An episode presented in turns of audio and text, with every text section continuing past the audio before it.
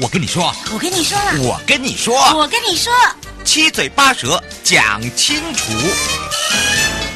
人见你我他，快乐平安行，七嘴八舌讲清楚，乐活街道自在同行，悠悠美味同步带你快乐行。今天我们要带大家来到了嘉义县的番路乡。那么说到了嘉义县的番路乡，在第一集的时候呢，我们跟大家聊到了，在整个一个提升道路品质计划，分为了人本环境、绿色交通，还有生态路网，包含了智慧建设、教育宣导这五大轴呢，有如我们的乡长讲到了绿色交通、生态路网、智慧建设、教育宣导，哇，还有呢，改变了什么人行道、自行车道、街景、天空缆线、标线，包含了活化了他们当地人的生活。没错，那当然也建构了一个安全。无障碍的公共通行空间，而且呢，呃，也兼具了观光旅游。相信呢，在上一集有介绍了，在整个的一个呃番路乡来讲，很知名的就是半天岩的紫云寺。那么它也是整个嘉义县的限定古迹之外呢，相信呢，如果来到这边做宗教之旅的时候呢，以前的印象、以前的照片呢，会发现怎么现在不一样了，路变宽了，整体都有规划了。不管是呢在造景的方面，包含了停车的方面，都是不一样的。所以我们在下集呢，我们让两岸三地的好朋友再回到我们的话题，赶快来去找找番路乡公所林清跟乡长，我们赶快来让乡长跟大家打个招呼，哈喽。 Hello，主持人好，大家好。是，当然呢，说到了这个番路乡，呃，非常的不一样，而且在这个上一集的时候，我们有留一个这个画饼哦，大家会说番路乡第一个印象是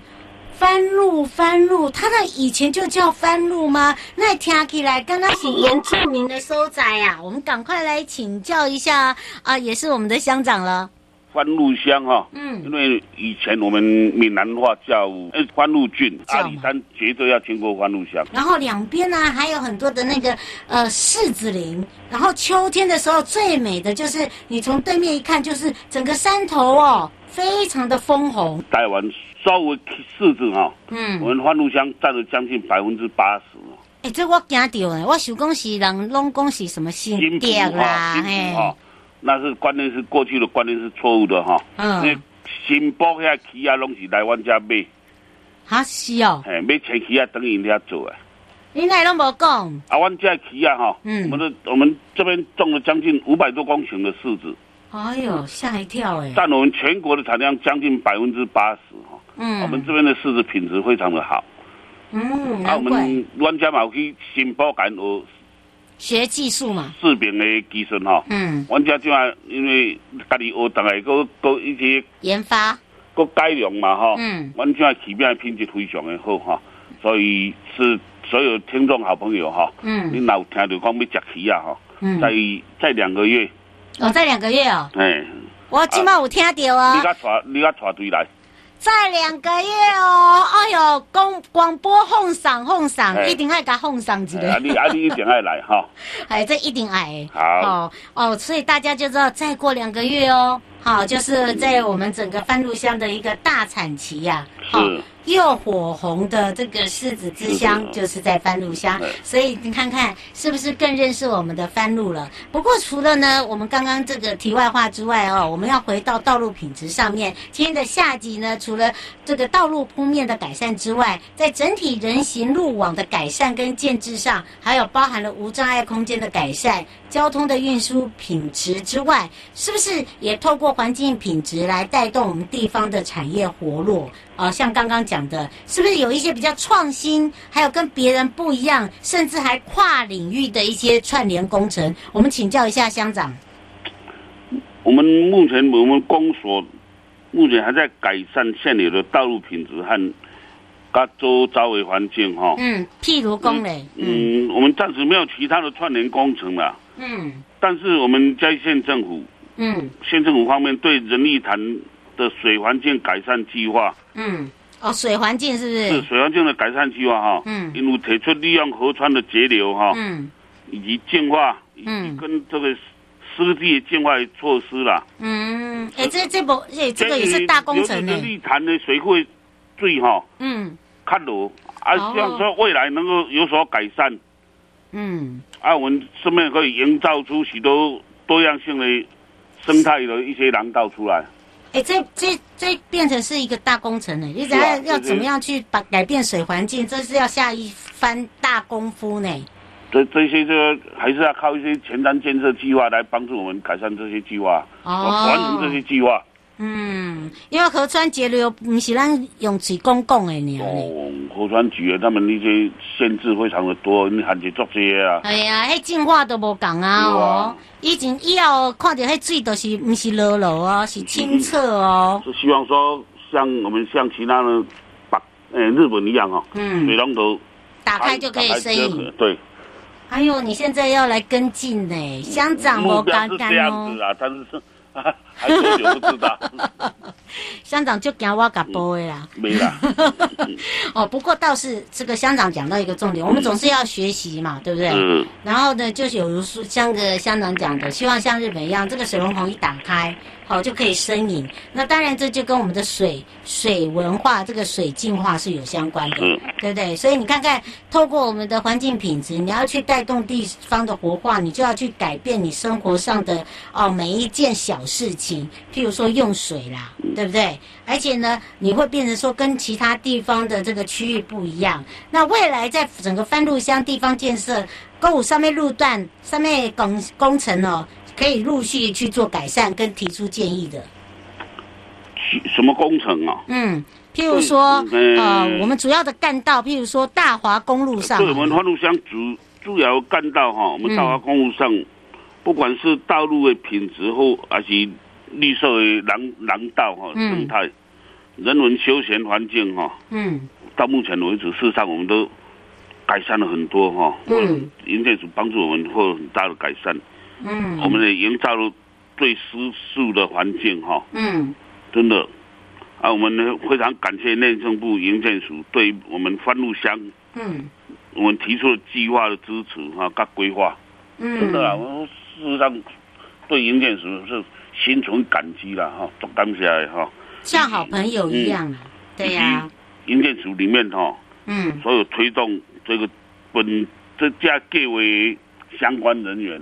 他们也是都真的很辛苦。嗯是。其实我说番路乡哦，它自己的这个地理位置就是在我们嘉义县的东部，对不对？是，其实你往北的话，就是靠近竹崎了呢，对啊，对吧？哎，我们你是，你往东的话，都是靠近阿里山啊呢。对啊，我们这个阿里山山下哦，那是所以你往西的话，嘉就义的阳明山是嘉义市的东区就对是了。嘉义的阳明山，那等于是，如果你往南的话，就接中埔跟大埔喽。对，哦，你这哎呦，你真的厉害呢！你真的很厉害，我感觉到你受我一拜。哎，不过我们番路乡有几个村啊？十一个村，这十一个村，你觉得最有特色的，你可以介绍吗？我们最有特色的是因为目前我们嗯宫田村，我们有许多步道哈、嗯，你要喜欢走路的朋友奥，原平步道是我们目前台湾省最漂亮步道，三排第三名的哈、哦。奥原哦平哟步道，嗯它云海是变化多端哦。哦你要对你要看那个鲸鱼在看鲸鱼哈、我都敢讲你要看鲸鱼，你们去海鱼哈、哎，你来湾家山顶看到鲸鱼，啊，那云这么云在跑想，非常的快。嗯，那那云瀑谷那云在跑真的非常快，你看到那个山头好像鲸鱼在跳一样。哎，这个就不一样。那那他有看呃，就是早上跟晚上的一个这个看看这样的一个云海时间吗？最最近云海很多嘞，也是一样很几多乎几乎每天都有都会有。哦，哎，那这真的最厉近害是那个澎湖那个花海节停办，哦，对，不然的话你可以从那从你那边可以看看到花海节，哦，对他们有讲，真的就是从那个番路乡那边那个山头那边可以看到澎湖的花澎海湖节的花火看得很清楚，哦，哎，这个就很特别了，对不对？是哦，所以哦，这个刚刚这个乡长有讲哦，喜欢呢这个走步道的朋友就可以来到我们这边，对不我对们？这些欢路乡步道总共有十三条，非常的多哦，你一天行不了，要一礼嗯，拜，所以欢迎大家有空来欢路乡走一走，而且他们这边也有一些民宿啦，对不对？很多嗯，都非常的是，漂亮，而且自己本身番路乡它还结合了农会哦，对不对？是嗯，就像这个刚刚一开头讲的，我们的柿子在两个月啦，快点哦来。而且呢哎他们你要自己你要记要掉哦，爱叫条哦，啊、我们是哇鸟，大家爱叫所条有哦。所有的听众朋友要记住哈，哎，真在的两个真月的，在两个月嗯。而且你知道番路香农会更厉害的，他还研发了可以做成系列的呃这个试果子的冰淇淋。对好是他那个冰淇淋才强。对啊，你是我来来来讲，催我，我拢请大家食冰淇淋。有听到哈？那是番路乡长在请大家哦。嗯哎哈没有问题哎哎呀，哎，大气大气，这个世纪茶香哦，就柿子的柿啊，就是在番路啦，不是我在讲。而且他们自己还做了柿子茶，试试茶，嗯，它有一些周边的吃商啊好品，事，对吧？吃好事会好事发生，对不哎对？呦，哎呦，真的好难想象，竟然就在就在的乡长的口中哎。这个介绍了，哎，不过番路乡除了刚刚讲的这个十一条步道的一个街景之外，呃，还有哪一些景点也蛮吸引大家的？我们这边仁义潭水库，我们有全亚洲最长的一条堤防哈，嗯，呃，一千五百公尺，这人人造的堤防哈，哎，人造的堤防啊，风景眼波西亚啊日落非常的漂亮，哦，这个就可以介绍了。是嗯，而且我告诉大家哦，其实来到番路乡哦，一点都不会觉得哈、呃不好安排，尤其它也是一个嘉义现在景点的热门一日游，不用绕路。好、你可以顺游，譬如说从中埔一直玩到番路，而且呢，你从还番路玩到阿里山，哎，对，然后而且你可以住到他们的，譬如说你不想住民宿，你就住他们的休闲农场。是好，然后呢，再到这个这个上一集有讲全台最长的这个滚轮溜滑梯呀、是哎呀，两条呢，哎，像我可以玩吧？可以啊，哎呀，你知道我我我我知道少你两轮， 哦，这个是我最骄傲 的。好，好，然后呢，另外一个就是说，其实，在番路乡这边还有一个叫望来山爱情大草大原。草原，对，那边有二十五公顷的一片一大片的草原，非常的漂亮，嗯，很多网红喜欢来这边是 IG 打卡，然后呢，在我这边又是我们阿里山管理处的出口游客中心的是对面，对不对？我啊们对面现在有一个竹鹿市中竹部集落，对，然后或者是到我们的这个中埔游客中心，好，可以来去顺游。所以你会发现，呃，为什么番路乡一直一直在进步？然后呢，番路乡一直一直在活化他们当地的一些呃，带动他们的这个所谓的生活环境。然后当然呢，这个道路的这个疏通啦，呃，扩建啦。拓宽啦、也是非常重要的。所以在这一集里面呢，除了听到呢这个乡长介绍了这个番路的特色之外，也告诉大家了哦他们未来的一个规划。最后我们又要特别补充的地方，欢嗯，迎大家来番路玩，哦一定要来番路玩对对，对不对？嗯，而且呢，就像这个我们介绍番路乡的发展，就像那个，就像一简单来讲，就像乡长一样啊，每天都有动不完的头脑啊。好、怎么样把这个农业转型变成是精致化，然后开创出大家对于番路乡不一样的一个印象？所以大家要记好哦，来到番路乡的时候，一定要必经过番路乡公所找我们的乡长。然后呢，来去做客了。今天也要非常谢谢我们的番路乡长呢林清根乡长陪伴大家，迎接你我他，快乐平安行，七嘴八舌讲清楚，乐活街道自在同行，悠悠买味同步带你快乐行。来到了番路乡，也非常谢谢我们的乡长哦。谢谢谢谢大家，嗯，拜拜拜。回来的时候，继续进入悠悠生活法律大观园。台湾高等检察署一百一十年的检联合及志工初级。那么，在上一集的时候，针对犯罪被害人保护协会是林分会胡纯宽志工，我们的胡老师呢，跟大家聊到了啊，一同分享在司法保护业务无私的陪伴我们的被害人家属走出阴霾之外呢，当然在疫情冲击之下，如何来去协助那么当然，在家访很重要哦，这也是一大挑战哦。尤其啊，这个家访家访哦，对于我们分会职工来讲，服务关怀方面有一些调整，我们待会好好的来聊一聊了。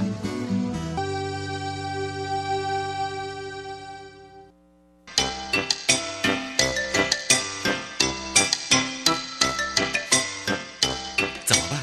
怎怎么么办？办？怎么办？哪安呢？那呢？哪安呢？呢？不用担心不，用担心，不用担心不用，担心，一定解决，一定解决，一定解决。一定解决。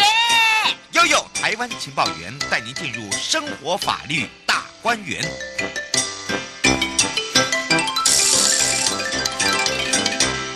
那呢，这时候我们也赶快来让全省各地的好朋友认识我们这位胡存宽志工。我们先跟大家打个招呼喽。嗨，大家好，很高兴在空中跟大家相会。所以这样子家访一路走过来，你觉得家访家访哦，就家庭访问，哦，你觉得哦我们自己的家访最重要的一个动作跟角色是什么？去陪伴他们，然后倾听他们内心里面的话。虽然可能不是一时他们就愿意把心里面的话讲出来，可是慢慢的相互的去了解，他们信任。被他们信任以后，他们就会愿意倾心的把自己的事情慢慢说出来。哎，有一个就是爸爸被杀，然后去陪那个妈妈陪了将近七年的时间，慢慢的那个妈妈才把心里心里面的话讲出来对。可是我问他说，那他跟孩子之间会不会谈及这件事情？那个妈妈说不会，因为毕竟那个是他们伤痛的事情。嗯，是从他们身上自己也学习到蛮多的功课，那就是愿意呃将心比心的去体认他们那份的痛。虽然我没有办法完全去体会到，可是最起码我愿意用忠诚的一个态度去面对他们。其实，在疫情诶、呃严峻的时候，我们都是用电话关心。那稍微趋缓的时候，又碰到年节的时候，那又碰到协会总会这边要发，有顾及到他们的需求，就发了那个防疫的物资，嗯，提供他们在生活上面的需求，嗯，那更提供他们紧急的纾困金，所以所以你们还是一样用电话先了解一下我们自己的家庭。对对对，那就是在疫情稍微趋缓的时候，跟安家联络好，我们就会在前往。对。那有的没有办法前往的话，就用邮寄的方式，把物资跟那个紧急纾困金寄给需要的新生人家庭这样子。嗯，哦我自己是亲送这样子，嘿。最哎轻松。对，那因为了解到有一个妈妈，她要照顾重伤的孩子，嗯，那先生又中风，所以一个人照顾两位没有办法这么，多嗯对，那之前他是卖茶叶蛋，用那个微薄的收入来贴补家用。主任他就顾及到、顾念到他们的需要，嗯所以也了解他现在的一个环境。对，对，所以我们就送物资跟送纾困金去。那个妈妈看到我们去，实在是太开心了。嗯，他也因没为有想到了。对，因为毕竟他们的生活不容易。嗯那妈妈真的是高兴到。其实最重要的就是陪伴，用真心的去陪伴他们，了解让他们觉得是说他们不孤单，那还是有人在旁边协助他们。我看到我们的四林分会的主任啊，主任，主任，赶快来跟大家打个招呼。嗨，各位听众，大家好。哎呀，听到这个声音，大家就非常的熟悉了。对我就是看到我们胡老师都默默的，不管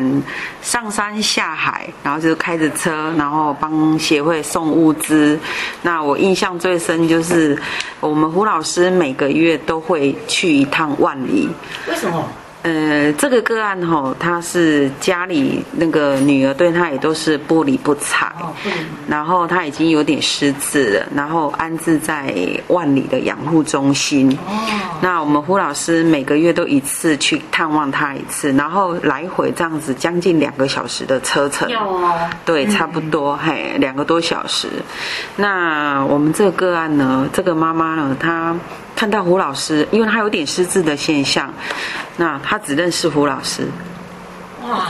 你们因为对呀，那个感觉不一样哎。对我曾经陪胡老师去，那他看到胡老师就很开心，一直笑，对着他笑，嗯因为他记忆里他只记得胡老师。嗯，胡老师是一路陪着他过来十几年这样子，从他儿子被杀之后，一直陪伴到他，然后他家里又发生一些变变故故，然后女女儿过世，然后突然就是打击太大，然后就整个精神状况对那，会对。有会叫急性失智症了。对对对，然后这样子，然后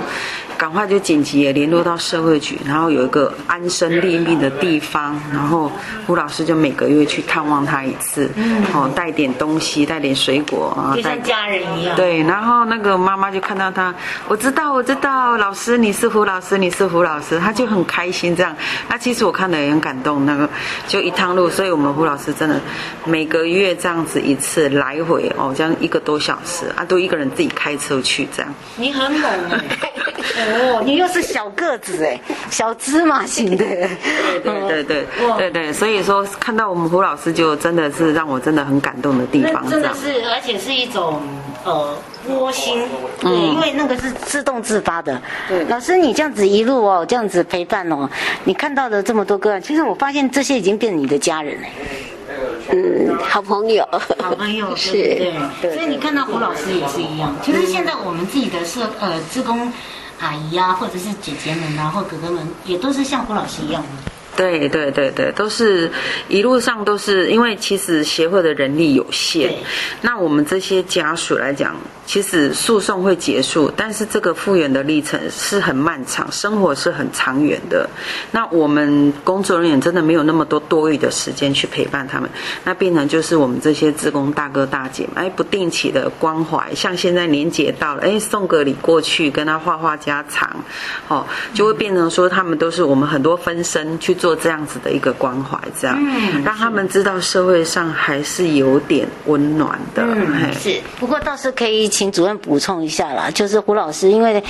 嗯，胡老师刚才有讲到了，就是说，其实他们很欠缺的就是那种体谅的体谅的心、哦，就是其实复原的心不是用时间去算的，我一直在跟他们讲，因为每个人的时间不同，哈、点也不同。你看刚刚胡老师有讲到，我的案例到现在，他也只能对他来讲。可是对家庭、对家里的人，甚至女儿还是不能讲，因为那就是一种伤痛。所以除了呢陪伴之外，其实还有，对不对？嗯，对，其实，在我们的家属来讲，发生这样的事情之后，他会变得比较敏感一点。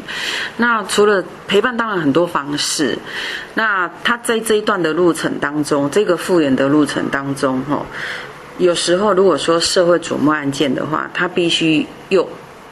要忍受的就是哦一些媒体的报道哦，或者是呃左右邻居的一些、亲朋好友就说对你还好吗？其实我一直不是在沟通说不要再问这个。对对对对对对，都是这样子。那还有在诉讼上、司法上，哦，有时候他们也很容易会造成那种二度的伤害，这样。呃然后像现在网络上很发达，那可能就是一些网友啦，就是一些不实的言论啊，或者是都很容易会伤害到我们的家属，这样。哎，所以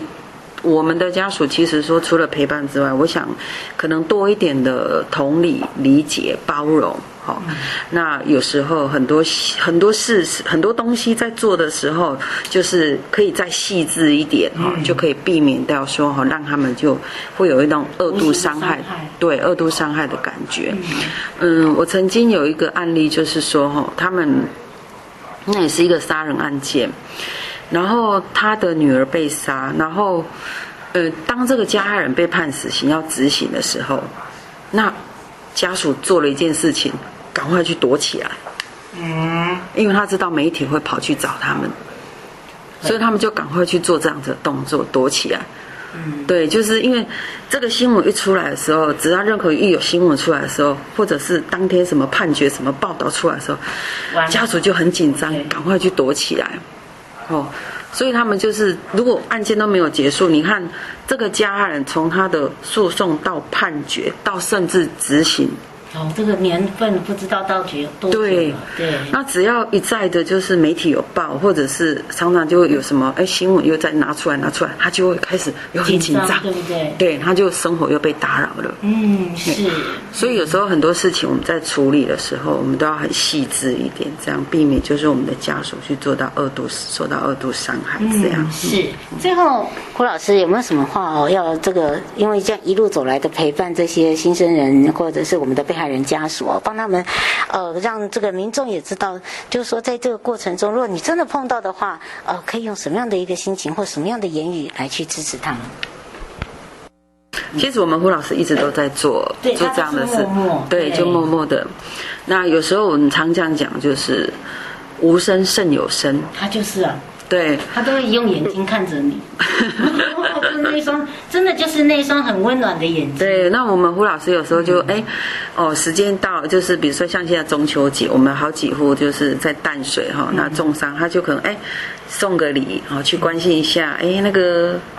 爸爸最近生意好不好啊？就这样简单的寒暄几句，哦、我想家属就会感受在心里。嗯，哎是，所以让大就是家有时候最大最大的，因为他就是真的用他那很温暖的双眼看着你，对然后你就会这样，好吧，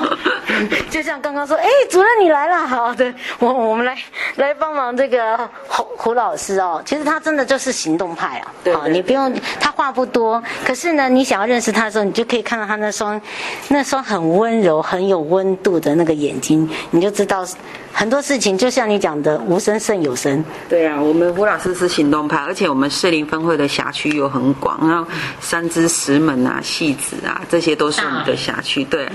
那你看，像他还跨区到万里，对，那这个这个虽然都是我们服务的个案，那今天不管上山下没问题，开着车就五份六户就，